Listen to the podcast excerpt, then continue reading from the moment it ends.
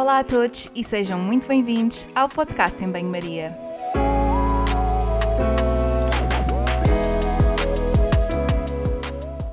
Muito obrigada por estares desse lado. Eu sou a Margarida e conto contigo ao longo dos próximos episódios. Já sabes que aqui a ciência e o bom senso são o prato principal, sempre acompanhados com uma generosa dose de sentido de humor.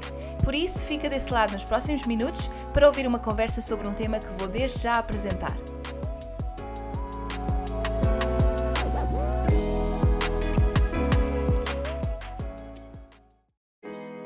Todos e bem-vindos a mais um episódio do podcast em Banho Maria. Hoje vamos falar da linha que une a indústria alimentar à saúde pública. Será que tudo o que diz natural é bom? Quem é que regula a rotulagem alimentar? Será que devemos ter medo de comer alimentos processados? Isto e muito mais na conversa com a minha convidada de hoje. Chama-se Gabriela Tavares, é natural da Pova de Varzim e defende a sua terra com unhas e dentes.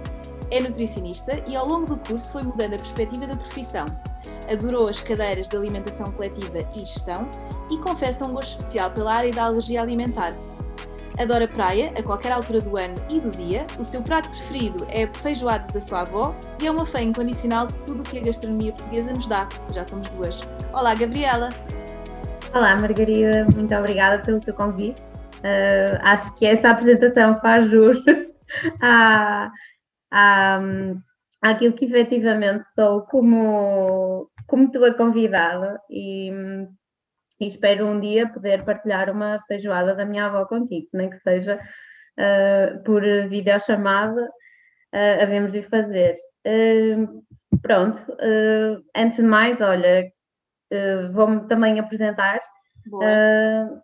eu, como tu disseste, sou nutricionista trabalho neste momento numa empresa de, de vending, uh, que é, é, é N-Vending e que tem uma empresa própria de produção de alimentos saudáveis destinados ao mercado do vending.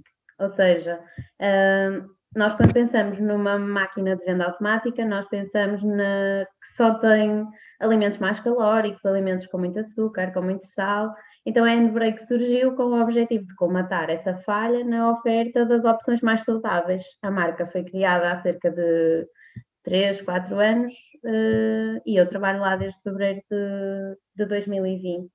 Paralelamente a isso, já fiz muitas outras coisas, já faço emendas, faço, dou algumas consultas de nutrição aqui e ali, mas uh, aquilo que eu gosto mesmo é a parte da gestão da alimentação e gerir como é que podemos uh, dar opções saudáveis, não é um indivíduo, que é o que acabamos por fazer numa consulta, mas a uma maior quantidade de pessoas de uma só vez.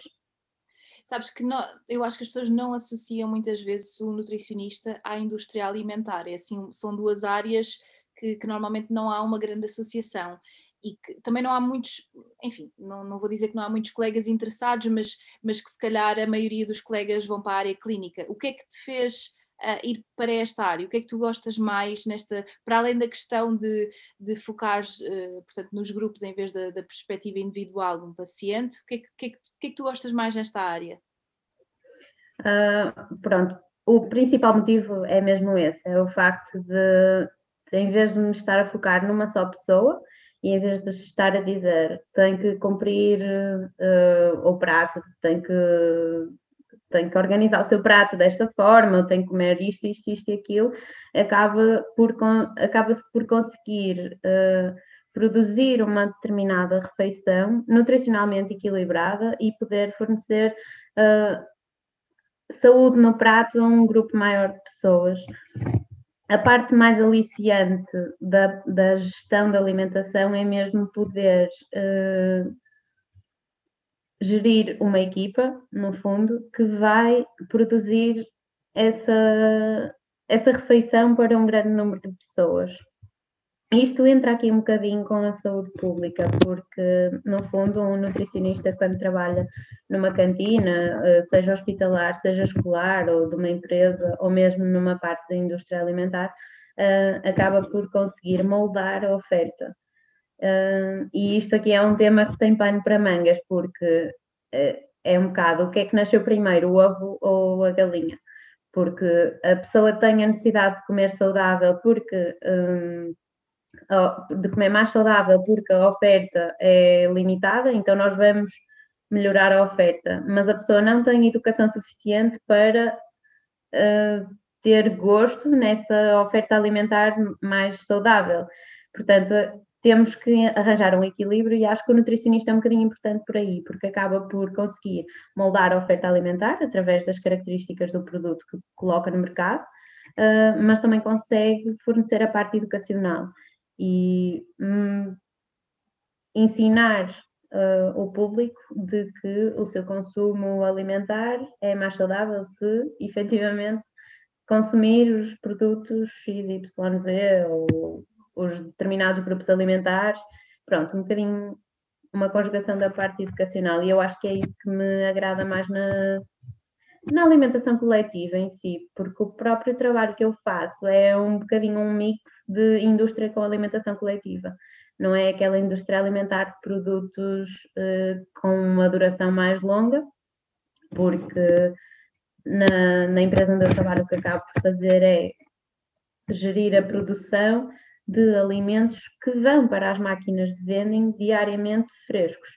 São produtos frescos, o pão vem fresco diariamente, os vegetais, a alface, o tomate, a cenoura vêm diariamente frescos e, portanto, acabas por ter acesso a uma sanduíche que poderias perfeitamente comprar num bar, mas tens acesso a ela numa máquina durante 24 horas do teu dia, naquele, no, no espaço onde a máquina se, se encontra.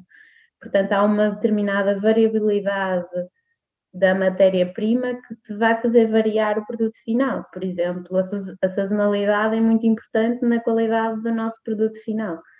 Um, e isso também é um bocadinho a coisa que é aliciante no, na gestão da alimentação, é que tens que mudar um, a oferta alimentar mediante a altura do ano. Claro. E olha, o tema deste episódio tem quis juntar aqui dois, duas áreas, que é a indústria alimentar e a parte da saúde pública, esta, esta vertente que se preocupa com grupos, com, com, a, com a prevenção e com, portanto, com o bem-estar e com a saúde das pessoas, não é?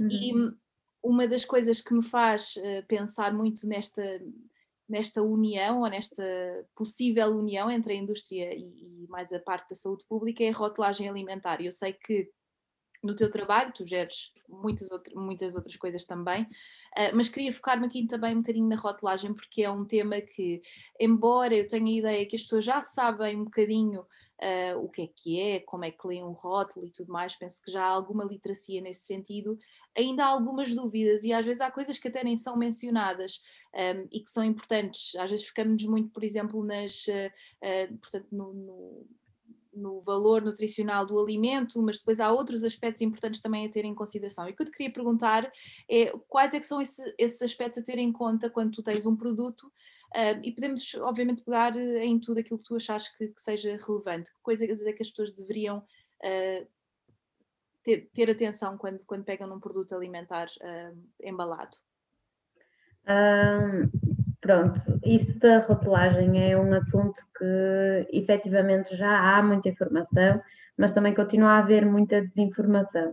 Uh, mas acho que isso é um bocadinho geral uh, a maioria das áreas da, da, alimentação, porque é uma ciência, a nutrição é uma ciência é uma ciência e portanto está em constante evolução e por isso a informação vai sempre variando um bocadinho. Um, quando se fala da rotulagem, eu concordo um bocadinho contigo em que se fala sempre um bocado do mesmo.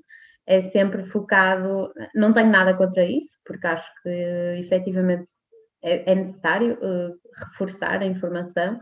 No entanto, tem de existir mais informação para o consumidor uh, e desde cedo, desde a idade escolar, há, há estudos sobre a influência que as crianças têm naquilo que os pais compram nas, nas compras do supermercado, porque as crianças são os maiores consumidores, uh, entre aspas, de publicidade, e porque, e porque efetivamente têm uma grande capacidade de absorver a informação.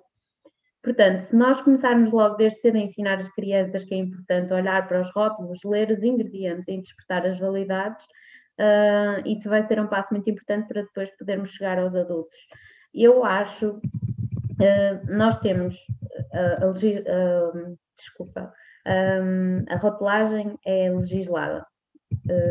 e, portanto, nós temos um regulamento, que é o Regulamento Europeu 1169 de 2011, que foi alterado há pouco tempo, quando passou a ser obrigatória a identificação dos alergénios nos alimentos embalados, uh, mas também já era obrigatório nos alimentos embalados, mas também passou a ser obrigatório nas refeições servidas nos restaurantes, nas cantinas e no, nos bares, etc. Esse regulamento, uh, no fundo, tem um princípio muito importante, que é o consumidor não pode ser induzido em erro. Portanto, nós no rótulo temos que ter presentes as informações uh, necessárias para que o consumidor não tenha dúvidas acerca de um, quais são os ingredientes presentes nesse alimento, qual é a origem desse alimento, até quando é que ele pode ser consumido em segurança, como é que o pode conservar, uh, qual foi a empresa que o produziu, etc.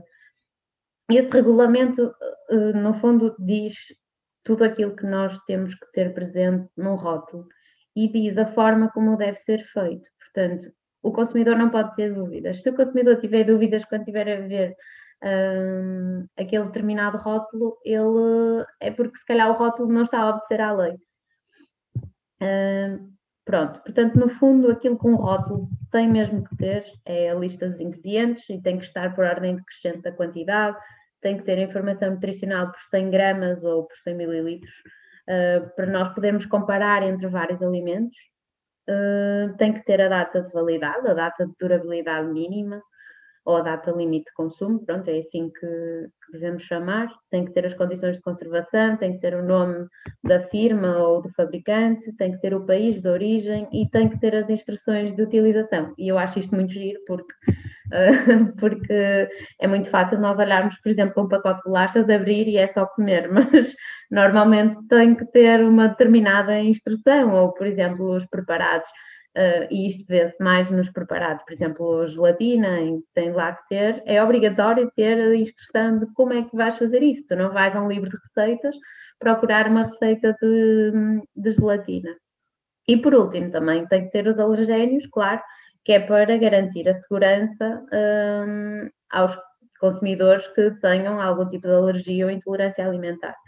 São 14 os alergénios obrigatórios e eles têm que estar uh, identificados devidamente no, no rótulo. Se um rótulo tiver, ou uma emenda tiver mal identificado, um alergénio, uma coisa que, tenha, que contenha trigo ou que contenha ovo e, e no rótulo diz que não contém ou não faz referência, e por exemplo um indivíduo alérgico consome esse produto e tem uma reação, aí o próprio indivíduo tem que fazer uma, uma queixa contra o produtor. Portanto, acaba por ser um bocadinho desta forma, mas uh, mais informação para rotulagem e de uma forma muito fácil e de de fácil compreensão, tem no site da ASAI e eles também têm uma linha de apoio e, portanto, respondem a todas estas questões relacionadas com o consumo e com a rotulagem alimentar, mais destinado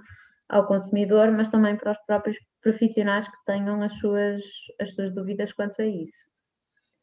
Quando falamos em rotulagem, também uh, costumamos falar, ou já se começa a falar mais, na questão do semáforo nutricional, que é aqui uma um exemplo bem claro da, portanto, da saúde pública e da, da educação alimentar, não é? Se, se lhe quiser chamar, um, na indústria e, portanto, no momento do, do, da compra do produto, não é?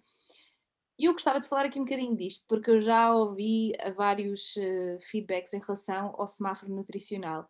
Um, e gostava de saber quais é que o que é que tu identificas como aspectos positivos e menos positivos? Porque eu acho que, na minha opinião, e se calhar, se calhar vou mudar de opinião depois de te ouvir, não é? Que tu és entendida no assunto, mas acho que às vezes a questão de colocar verde ou vermelho ou amarelo pode, em algumas situações, ser útil, mas também pode induzir as pessoas em erro ou deixar de consumir determinado alimento, quando na realidade se pensarmos na noção de equilíbrio, qualquer, qualquer alimento pode ser consumido desde, com, com, desde que haja esta mesma noção de bom senso e equilíbrio, mas fico assim com algumas dúvidas e a pensar se realmente é uma boa estratégia. O que é que tu achas disto? Uh, ora bem, por exemplo, eu em relação ao, ao, ao, semáforo nutricional, neste momento temos o Nutri-Score, que é aquilo que veio mais à baila no último, nos últimos tempos. O Nutri-Score começou a ser utilizado em França e agora já começou a ser utilizado em Portugal por uma das maiores forças da indústria alimentar, que é a Nestlé. Portanto, nós, se tu fores comprar algum produto da Nestlé ou supermercado, tu consegues identificar uh, numa escala entre o verde escuro e o vermelho se o alimento é melhor ou pior. Melhor ou pior, muito entre aspas, porque é como, como tu dizes, nós estamos a atribuir cores a uma coisa que não é assim tão linear. Na nutrição tudo depende e nós sabemos que a maior parte das respostas que nós damos às perguntas que nos colocam é depende, porque depende sempre do objetivo da pessoa, depende sempre da quantidade do alimento, porque lá está tudo em equilíbrio, se pode enquadrar numa alimentação saudável. Hum, eu acho que faz sentido de uma maneira muito geral e de uma maneira de, de um, e em termos de saúde pública, porque um alimento quando é quando tem a cor vermelha é efetivamente um alimento com cor vermelha porque aquilo não avalia só um nutriente.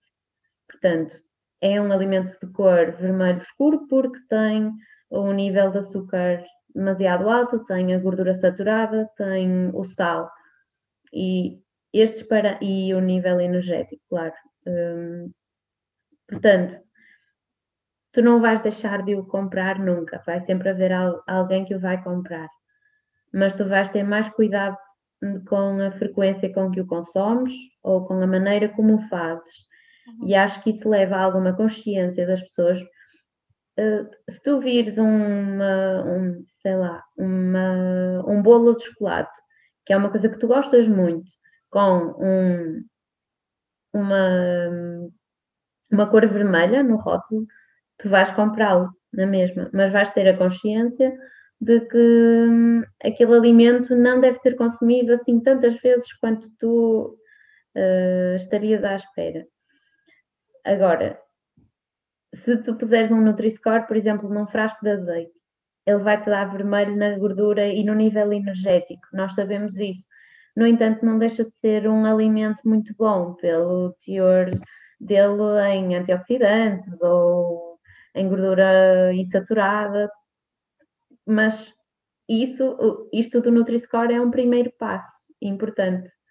A seguir tem que vir os outros passos, que, que tem que existir, que é a parte da literacia alimentar, da educação alimentar, da intervenção nas escolas, no consumidor final, e a própria uh, canalização dos nutricionistas para um, serem professores de, de alimentação para o consumidor final. Eu acho que há muito esta falha, uh, há muito esta falta de, de canalização dos profissionais da nutrição para o, a educação do, do consumidor. Porquê que eu sou nutricionista e só posso dar consultas a uma pessoa de cada vez? Porquê que eu não posso ser uh, professora, no fundo, de X grupos de pessoas? E já há, já há colegas nossos a fazer isso, e muito bem, mas tem que haver mais educação das pessoas para poderem aderir a isso e quererem ter vontade de melhorar as suas escolhas de uma forma equilibrada sem, sem acharem que vão entrar em contato com um profissional que só lhes vai limitar o consumo a determinados grupos uh, de alimentos. E a parte da. E aquilo que me perguntaste há bocadinho em relação à rotulagem, de nós estarmos sempre a ouvir falar das tabelas nutricionais, uh, vai um bocadinho neste sentido. As pessoas são muito educadas a olhar sempre para a tabela nutricional, para o valor calórico dos alimentos, para quantidade de açúcar por 100 gramas, para, e, para a quantidade de gordura e, e no fundo, muito para, para as, eu acho que o que ouço mais é as pessoas olharem para o rótulo e a perguntarem: olha, isto tem não sei quantas calorias, eu posso comer? E em vez de olharem primeiro para a lista de ingredientes e verem o que é que está em primeiro lugar, porque os, os ingredientes vêm por ordem decrescente, ou seja, o primeiro ingrediente é o que está em maior quantidade. tu vais ter algum filtro quando fores uh, comer algum alimento em que o primeiro ingrediente da lista, ou o primeiro ou o segundo, seja óleo de palma ou açúcar, ou quando vis uma lista muito longa de ingredientes, porque no fundo, se tem uma, uma lista assim tão longa, uh, aquilo de alimento, se calhar para, para a nossa avó, não é uma coisa que ela, quando tinha a nossa idade, comia. Um, e é preciso também ter um bocadinho de atenção a isto. É, a, a, parte, a parte da tabela não é tão importante em si se tudo for incluído numa alimentação de uma forma uh, equilibrada. equilibrada. Sim. Uh, eu, a minha questão em relação ao semáforo nutricional também tem que ver um bocadinho com isto, que é uh, tem um aspecto positivo, lá está, tem um aspecto positivo de, enfim, apelar aqui um bocadinho à moderação de determinados alimentos, mas em algumas pessoas cuja literacia uh, nutricional possa ser um bocadinho mais baixa, acaba por, por ter alguma dificuldade em compreender. Eu, eu vi isso, por exemplo, quando estava a dar sessões de grupo, está bem que a realidade é um bocadinho diferente, porque eu trabalho em Inglaterra e eu acho que aqui a literacia alimentar é muito baixa mesmo, e, e explicar os rótulos e existem imensas dúvidas de de várias coisas e, portanto, às vezes tinha alguma dificuldade em explicar determinados aspectos em relação ao, ao semáforo nutricional, nomeadamente a questão uh, do azeite.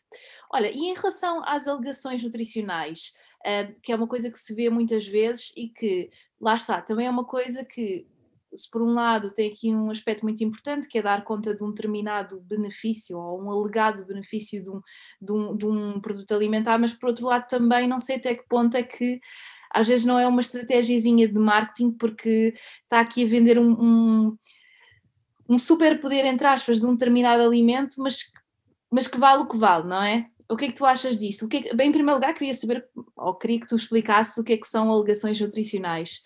Uh, e depois, lá está, o que é que tu achas disto? Achas que pode ser uma coisa que induz as pessoas em erro, que o marketing pode aproveitar-se aqui um bocadinho desta, desta vantagem da rotulagem, o que é que tu achas? Um, pronto, nós entramos aqui numa, numa luta, entre aspas, de, entre o marketing e entre a nutrição. A publicidade aos produtos alimentares nós encontramos em qualquer meio de comunicação, tanto na televisão, na rádio, mas agora principalmente na internet e nas redes sociais. Estou agora nas redes sociais, para além de ver os anúncios que te aparecem de vez em quando, sei lá, quando estás a ver um vídeo no YouTube ou quando estás a fazer scroll no Instagram, eh, tu encontras uma publicidade a determinado alimento, mas também vês muitos, eh, muitos influenciadores a fazerem publicidade a determinados alimentos. E isso, e às vezes nas telenovelas também vês que eles porque a publicidade em horário nobre uh, está muito limitada. Uh, não, não podes fazer determinadas. Uh, não podes publicitar determinados produtos alimentares a determinada hora e, portanto, eles arranjam uma forma de encaixarem a, a publicidade da alimentação dentro de tudo aquilo que tu possas ter acesso. pronto, e há alguma pressão uh, dos departamentos de marketing em a indústria em si criar sempre alimentos que superem a alegação nutricional ou o superpoder, como tu disseste, do alimento anterior. Uma alegação nutricional é uma coisa muito simples. Uh, é uma alegação de saúde, chama-se uma alegação de saúde, e elas estão reguladas por lei, que é precisamente para as indústrias não uh, atribuírem superpoderes aos alimentos assim de uma forma totalmente descontrolada.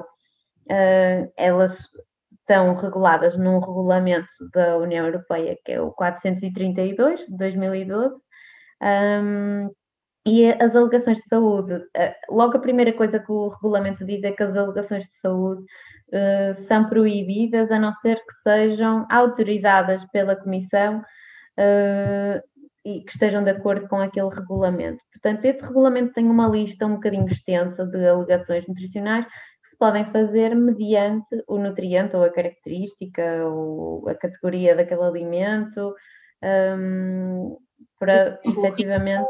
É bom para o coração ou uh, baixo em gordura. O que é que é baixo em gordura? Não é? É um bocado, é um bocado isto, é ter, ter regras para alegar estas mesmas características dos alimentos.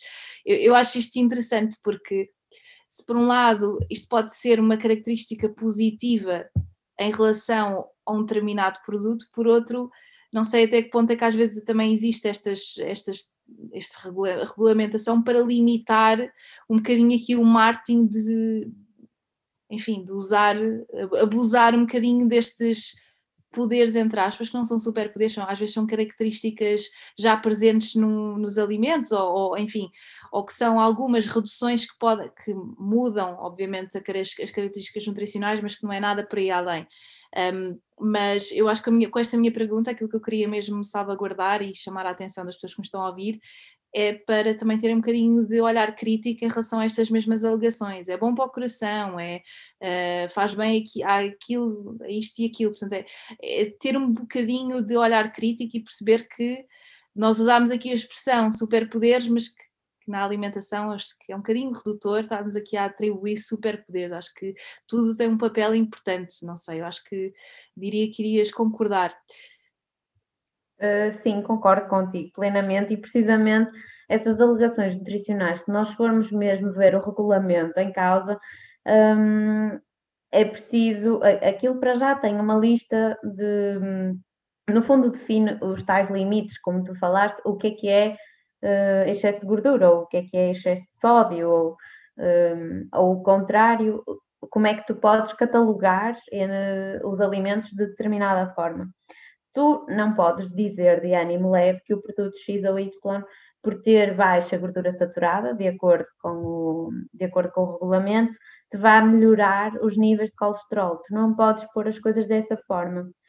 Só podes mesmo alegar, e isto é um exemplo mesmo que está citado no regulamento, que se tu reduzires o consumo da gordura saturada, os teus níveis de, de colesterol mantêm-se normais. Portanto, não há aqui a questão do um, melhorar ou piorar, é manter no nível normal. Portanto, é sempre tudo muito vago.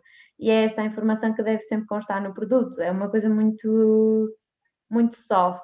É que, só que o problema é que, o que é que acontece aqui depois? O marketing pega nisto e hum, a maneira como envolve o alimento e o resto do discurso à volta da publicidade do mesmo vai induzir o consumidor a, a pensar de determinada forma.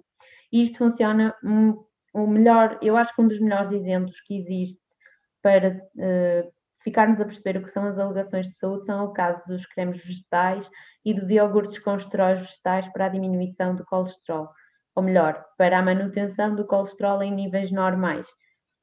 Uh, eles efetivamente têm um determinado benefício, mas não são nenhuma cura para uma deslipidemia.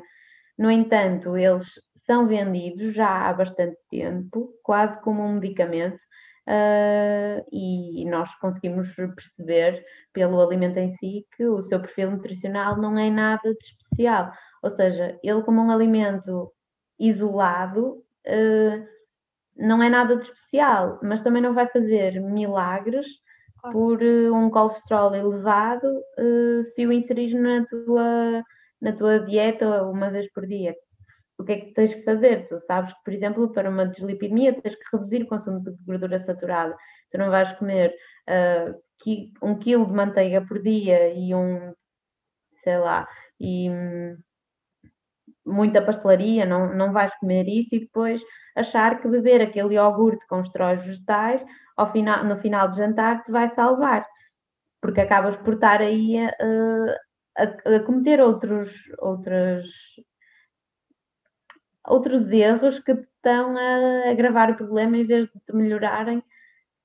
Ou uhum. seja, onde é que está a salvação? É mesmo na alegação de saúde e no produto que alega ser o super medicamento para aquele problema ou é no resto, nas outras rotinas, na alimentação saudável, nos teus hábitos, na, na atividade física, em tudo. Portanto, estamos aqui sempre na parte do equilíbrio, que é a parte mesmo mais, mais importante e fundamental ter sempre em conta. E lá está aqui novamente a importância de haver uma educação alimentar.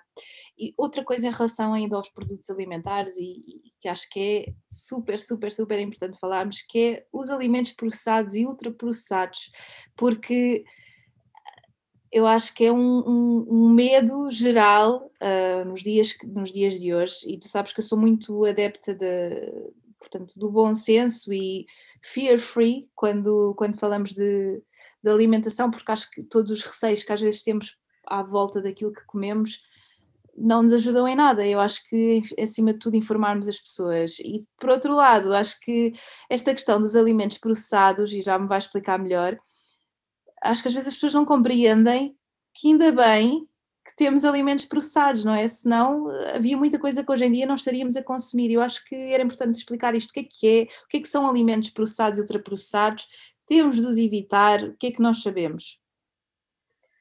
Uh, isso é uma questão com, com ratoeira, mais ou menos. Uh, é assim, nós não podemos ter medo dos alimentos processados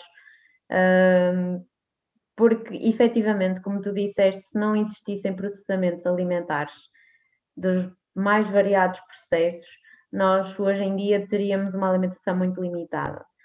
Porque, no fundo, o objetivo de. Vamos aqui pôr assim as coisas desta forma.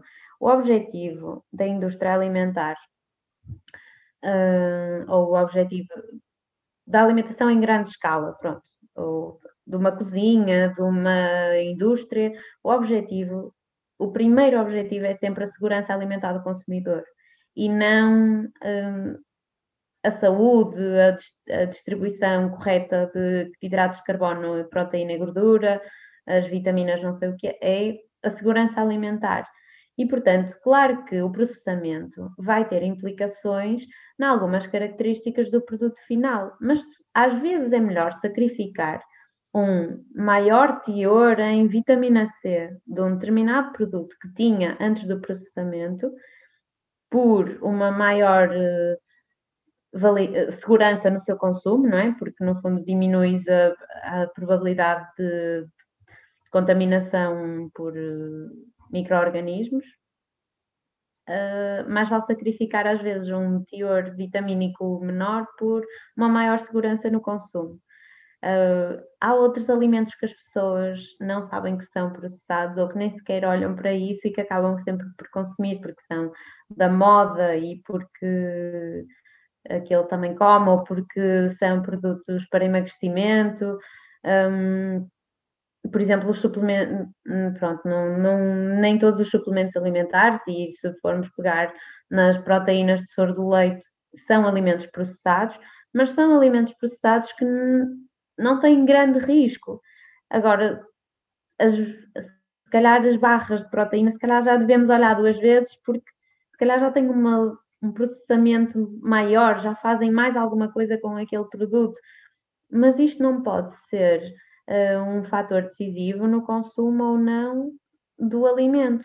Claro que é sempre preferível nós consumirmos alimentos na sua forma um, natural, e quando digo isto é é preferível nós consumirmos um, uma fruta que não vem embalada do que consumirmos um, uma pronto, sei lá, um outro alimento, sim, um preparado de pó de qualquer coisa ou alguma coisa assim. Mas muitas vezes, por exemplo, uh, um produto que é a mesma coisa, que é o leite em pó.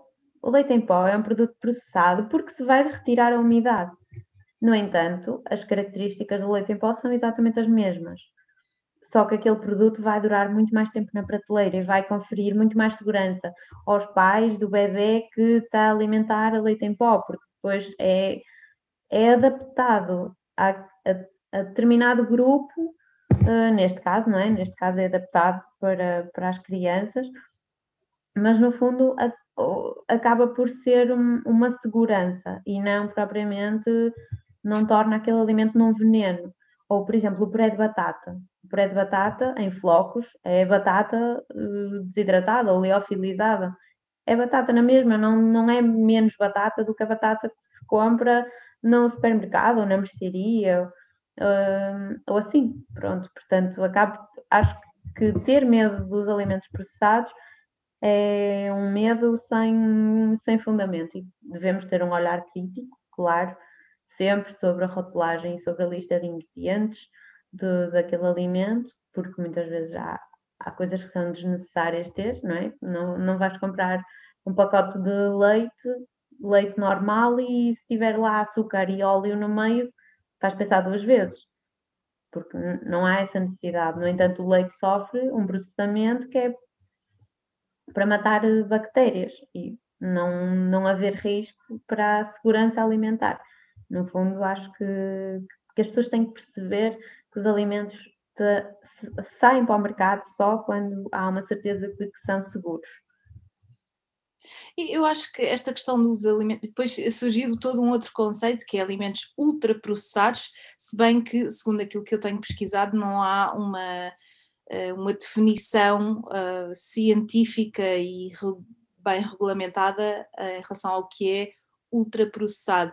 Eu penso que este, este medo dos processados um, ou, ou, esta recomendação de evitar alimentos processados tem que ver aqui um bocadinho com colocar um grupo de alimentos específicos todos no mesmo saco, uh, nomeadamente tudo o que é bolachas, tudo o que é uh, bolos, uh, que, são, que são alimentos que, que que obviamente que são mais processados porque implica aqui toda a mistura de, de, vários ingredientes, alguns extra para também manter a conservação, o próprio processo de misturar estes, estes ingredientes e também permitir que, que, sejam conservados. Agora, não significa que alguns destes alimentos não possam ser consumidos e também, por exemplo, a questão do um, medo dos químicos, uh, enfim, de, de, de adicionar, de, de terem aditivos ou de químicos ou tudo mais, quer dizer, muitos, muitos destes aditivos permitem que o, que o produto esteja uh, disponível e bom para consumo, não é? Vou aqui usar esta expressão, por mais tempo. E às vezes nós também pensamos, eu acho que em relação a estas questões, nós pensamos de uma perspectiva de privilégio, que tanto eu como tu provavelmente não temos dificuldade em adquirir qualquer tipo de, de alimentos, não é? Mesmo alimentos frescos, mas pessoas que não têm esta possibilidade ou que ou que têm uma vida que não lhes permite, por vezes, fazer uma refeição ou cozinhar, ter, ter um alimento, lá está, que está desidratado, que é mais conveniente. Eu acho que estas coisas também é, é importante perceber, lá está, o contexto uh, e o motivo pelos quais as pessoas utilizam. Uh, mas lá está, novamente aqui a importância da, da literacia alimentar, não é? Uh, sim, sim. Eu acho que efetivamente essa questão dos ultraprocessados é, é não há consenso Pronto, não há uma legislação. Acho que há uma necessidade do consumidor de ir dando nomes uh, aos grupos alimentares que, pronto, há, uma, há alguma demonização de alguns alimentos, mas eu acho que isso também é tão passageiro, porque num dia é isto, no dia seguinte é outra coisa que no dia anterior era super bom para a super alimento. Sim, precisamente isso. A questão dos aditivos é muito gira porque hum, os, nós olhamos e, e eu lembro-me de há uns anos, eh, eu ainda não andava na faculdade, acho que ainda, ainda andava na escola e lembro-me de falarem dos Zés. Eu ia dar aparece... exemplo, sabias? Eu lembro-me da minha professora de Biologia falar da rotulagem e dizer, mas olhem, quando um alimento tem muitos Zés é para não comprar. Não sei se era isso que ias dizer, mas eu tinha pensado em dizer-te isso. Sim, sim, mas uh, acaba, acaba por ser um bocadinho isso e eu às vezes ainda ouço uh, ai, tem muitos Zés esse alimento, mas nós temos que ir ver o que é que são os Zés, porque os Zés são códigos, são códigos de aditivos que são seguros e que estão regulados.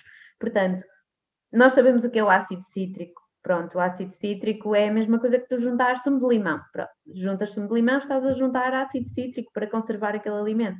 E o sumo de limão é usado há séculos para conservação uh, ou para porque pronto, é ácido, acaba por, por conservar melhor o alimento. E há alimentos que levam ácido cítrico. E é por exemplo, um exemplo disso é o, aqueles purés de fruta que vêm no, nos, pot, nos potes ou nas, naquelas garrafinhas de esquicho. Tens puré de maçã e a puré de maçã tem sempre ácido cítrico que é para não oxidar. Mas o ácido cítrico também tem um código que é um E qualquer coisa. E portanto, é preciso também ter aqui um olhar um bocadinho crítico sobre os Zés, porque muitas vezes eles são coisas que nós temos em casa que são, e que são aditivos que nós utilizamos como conservantes. Porque é preciso usar conservantes? Uh, salga-se o bacalhau e salgam-se as carnes para terem mais tempo de conservação. Claro que não é uh, uma coisa que eu estou aqui a promover o consumo, por favor, comam presunto ou bacalhau de forma, de forma desmedida, mas é uma forma de conservação e lá está. Qual é o objetivo final? É a segurança do consumidor, é o não haver a contaminação por uh, micro-organismos. Uh, mas essa questão dos ES é muito interessante, porque eu convido as pessoas a irem ler uh, a lista, as listas de, de ES e o que é que cada um é e qual é a sua função. É, lá está. Às vezes há uma certa eh, demonização de determinados, determinados componentes dos alimentos que, mas depois quando as pessoas compreendem o que realmente significa, relaxam um bocadinho em relação a isso. Outra coisa que queria perguntar, um, passando aqui um bocadinho mais para as estratégias de saúde pública, uh, que, que, acho que também é, é importante. Um, em relação, por exemplo, uh, uh, recentemente, não, já não é assim tão recente, já tem uns anos, um, foi atribuída uma taxa a, uh, aos refrigerantes dependendo do teor de açúcar uh, portanto, existente. E também já sei que noutros países já, já foi feito noutros alimentos. Um, e pronto, o que é que tu achas desta, do aumento das taxas um, associada ao teor de determinado nutriente num, num, num alimento? Achas que isso é eficaz uh, no que diz respeito à compra e ao consumo, um, portanto, achas que as pessoas acabam por consumir menos porque é mais caro? Que é que tu, qual é que é a tua experiência e o que é que tu tens lido acerca disso? Ora bem, uh, essa, essa lei surgiu, eu ainda estava na faculdade e lembro-me de debatermos um bocadinho sobre isso, principalmente nas aulas de política. Um, eu acho uma estratégia interessante no entanto, o que eu sinto, e, eu, eu, e isto acontece na taxação das bebidas açucaradas, eu não senti porque eu não sou consumidora. Ou seja, é, é mesmo muito raro eu uh, comprar um refrigerante ou o que quer que seja. E portanto eu não senti. Eu, eu sei a que alimentos é que isso se aplicou e praticamente todas as bebidas que nós temos no mercado, desde as cola, as bebidas de cola e os refrigerantes como o 7-Up ou mesmo as águas com sabor, um, têm uma determinada taxação, mediante o seu teor de açúcar por 100 gramas, ou 100 mililitros neste caso. Uh, o, que eu, o, o, problema é que eu de, trabalho numa empresa que compra esses produtos para os vender ao consumidor final. Uh, e a coisa que eu reparei e que acho que, que, falando com a maior parte das pessoas que são consumidores desses produtos, o que eu senti foi que o consumidor final não sentiu a taxação ou não, não nota uma grande diferença, porque há, há aumento de preços nos produtos uh, anualmente. Portanto, tu, mesmo que seja uh, o pão, de um ano para o outro, às vezes tem uma variação de preço. E a variação de preço é muito mínima. Quem acaba por pagar uma taxa maior é o, o intermediário entre uh, o fornecedor da bebida e o consumidor final. Portanto, o, o distribuidor, o restaurante que vende a Coca-Cola vai pagar um preço maior de taxa, porque tem mesmo uma taxa associada, não é o preço do produto, é o preço da a taxa é mais alta, mas depois acaba, o que é que acontece? Acaba por ter menos margem na venda do produto ao consumidor final. O consumidor não sente assim tanto essa taxação. Se eu concordo com a medida, depende, porque porque acho que não é por pelas pessoas pagarem um preço mais alto pelo produto que vão deixar de o consumir. Uh, não acho que é isso que vai educar. É... Eu concordo, eu acho que pode estar aqui a resolver mais ou menos o problema, não é resolver, mas enfim, a tentar limitar o consumo, mas não resolve o problema em, em causa, não é? Não, não, não há aqui educação, não, acho, acho que acaba por ser uma. Não sei. Uh, sim, acho. área também não sou consumidora de, de refrigerantes ou consumo pontualmente quando janto fora e às vezes apetece-me e compro uma garrafa de Coca-Cola, um iced tea ou qualquer coisa uh, para ter em casa quando, quando o rei faz anos, apetece-me compro. Mas, mas de facto não sei, não sei mesmo até que ponto é que isso tem um impacto assim tão uh, grande no, no, consumidor final e depois no consumo destes mesmos uh, produtos alimentares. Sim, eu acho que, que no fundo uh, aqui o importante é, acontece a mesma coisa com o tabaco, porque tu tens as imagens nos maços de tabaco daquilo que te acontece, das consequências se fumares. As pessoas não deixam de fumar e o preço do tabaco também tem aumentado de ano para ano e as pessoas não deixam de fumar, continuam a fazer daquilo uh, um hábito, pronto, tenho o hábito de, de, fumar diariamente ou o que quer que seja. Uh, eu, é mesmo uma questão de, de, de educar, de educar para isso, porque vamos, aqui em Portugal, por exemplo, a água não é a água no supermercado não é muito cara e é mais barata que os refrigerantes. Mas, por exemplo, tu vais a outros países da Europa em que comprar água engarrafada é um luxo, porque é mesmo muito caro. E, portanto, as pessoas têm que comprar uh, refrigerantes, porque ou bebes água com gás ou bebes água da torneira, e isso é outra coisa que, que aqui em Portugal me faz confusão, porque as pessoas só bebem água em garrafão e praticamente não bebem água da torneira. Um, e a água da torneira é muito boa para consumo. Uh, e, e portanto, aí nos outros países, tu acho que sentirias muito mais a taxação das bebidas açucaradas, porque as pessoas são, consomem mais porque não têm a alternativa de beber a água. Eu acho que aqui em Portugal a água engarrafada é tão mais barata que os refrigerantes que quem consome refrigerantes vai continuar, não é por essa diferença de cêntimos que vai, que vai deixar de o fazer. E mesmo que o deixe de fazer, não vai perceber porque é que deixou de o fazer em termos de qual é o motivo. Ah, ok, é mais caro. Não é porque eu não vou consumir isto porque me faz mal à saúde, porque põe em risco, um, porque vou ter mais risco de diabetes ou doença cardiovascular ou que quer que seja a longo prazo. As pessoas não percebem a implicação da taxação. E acho que isso era mesmo a parte mais importante.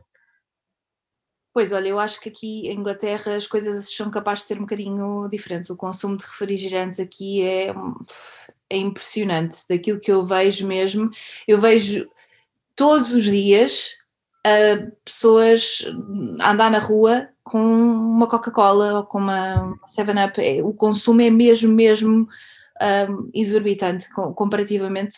Eu não vi números, mas tenho tenho mesmo uma, quase a certeza que, que é muitíssimo superior. Uh, e lembro-me também que essa, portanto, que essa lei, essa uh, questão foi muito falada e tem vindo a ser muito falada também precisamente por isso, porque acaba por limitar ou não ter em consideração aqui outros, outros fatores, nomeadamente um, ehm, o grau de, de, literacia alimentar, o facto, o nível de escolaridade, que depois também tem um impacto nas escolhas alimentares, uh, ou o poder económico, porque lá está, alguns destes alimentos acabam por ser mais acessíveis que outros uh, que estão no supermercado, seja bebidas, sejam alimentos, e portanto acaba por uh, as opiniões ficarem aqui um bocadinho divididas. Olha, estamos a chegar ao fim, mas não queria deixar de perguntar, uma vez que, que este episódio engloba aqui a parte da saúde pública, associada à indústria e à, e, à, e à, restauração pública e coletiva, eu gostava de te perguntar o que é que tu achas das medidas adotadas um, quando falamos, por exemplo, da, da, distribuição de produtos alimentares e da oferta de produtos alimentares nas escolas e, por exemplo, nos hospitais. Porque eu sou do tempo e tenho a certeza que tu também, que tinhas Coca-Cola na, na, escola, ou pizza, ou uh, outro tipo de produtos alimentares e que hoje em dia já não é permitido.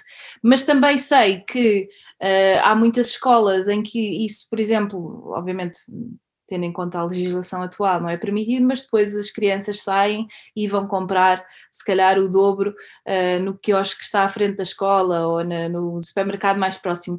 O que é que tu, como é que tu vês esta, estas medidas? Achas que, que têm tem um impacto ou que, o que é que, qual é a tua opinião, não só de, como nutricionista, mas se calhar também uh, do, daquilo que tu te lembras quando, quando estavas na escola? Um, eu sou do tempo em que havia Coca-Cola na escola uh, e que no bar não tinhas, por exemplo, fruta ou uh, iogurtes. Era uma coisa que não existia. E eu acho que isto quando andava na escola até ao nono ano, depois na, secundária, na minha escola secundária já tínhamos alguma oferta mais variada no bar da escola. E eu achava aquilo uma coisa super interessante, e, e se calhar também foi um bocadinho por aí que pegou o bichinho da, da nutrição, um, porque acho que faz sentido, uh, não é proibir, nunca é proibir, eu acho que a solução nunca é proibir. Acho que é, mediante as duas opções, ensinar qual é a mais correta, e, ou, pronto, neste sentido, qual é a mais equilibrada e qual é aquela que podes consumir de vez em quando. Porque acho que a restrição e a proibição nunca é bom para ninguém em nada, seja na alimentação, seja noutro, noutro ramo qualquer. Um, acho que as pessoas devem sempre ter um, a noção daquilo que é efetivamente uma melhor opção e o que será uma pior opção.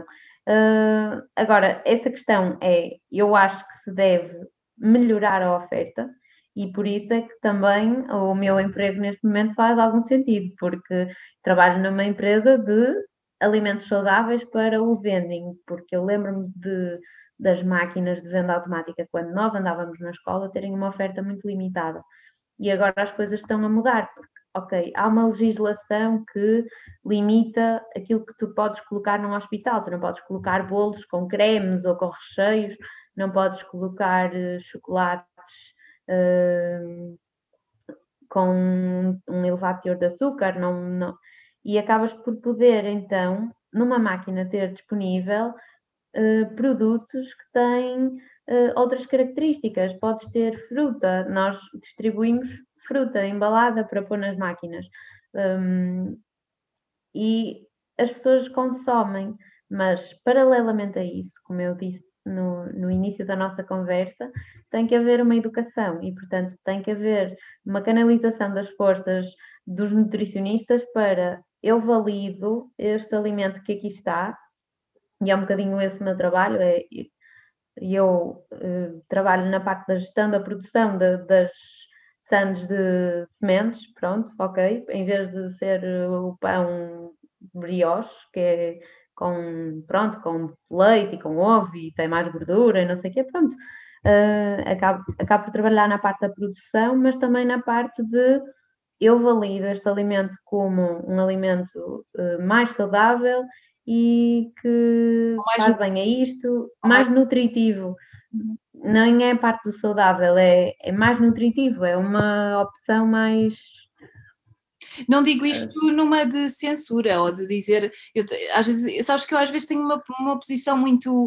Uh, tenho algum cuidado com as palavras e às vezes quando vou falar com pessoal da, da, nossa área tem assim um bocado de receio de dizer mais saudável, quer dizer, nós sabemos o que é que estamos a, a falar, não é? Não estou a dizer isto com censura, mas, mas acho que há, às vezes há uma certa dúvida em relação ao mais saudável, menos saudável e, e nutritivo acaba por ser menos uh, dúbio, eu diria.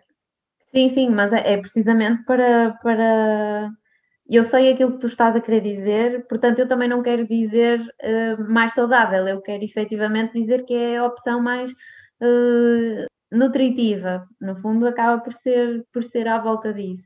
Portanto, acho que a parte, não na, na questão de limitar, limitar não é importante, mas uh, melhorar a oferta e diferenciá-la, permitir que chegue a todos os grupos de pessoas, porque podes ter uma pessoa que quer mesmo só comer uh, aquele bolo com recheio, porque aquele bolo é uh, fundamental para ele, porque lhe vai fazer super bem à saúde.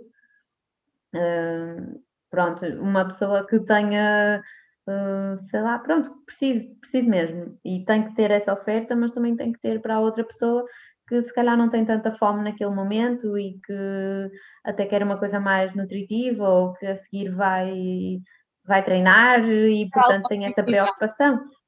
Sim, temos que, nós temos que proporcionar a oferta a todo tipo de pessoas e às vezes não, no local de trabalho só tens, eh, tens que ter acesso um bocadinho, um acesso varia, a uma alimentação variada.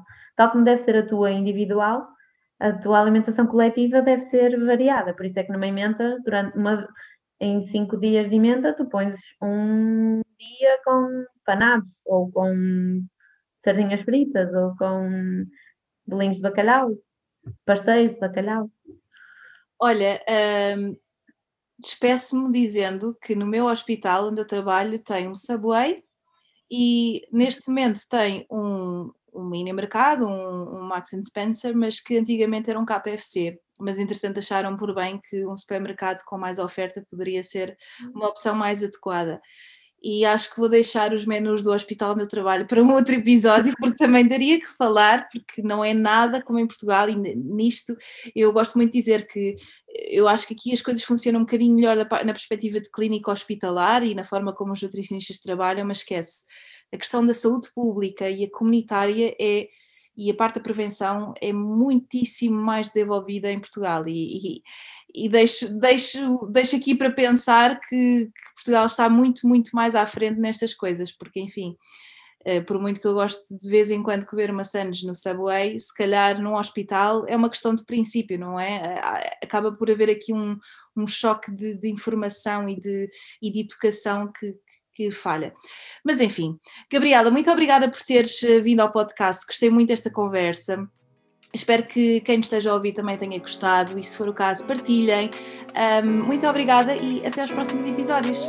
Obrigada, até ao próximo.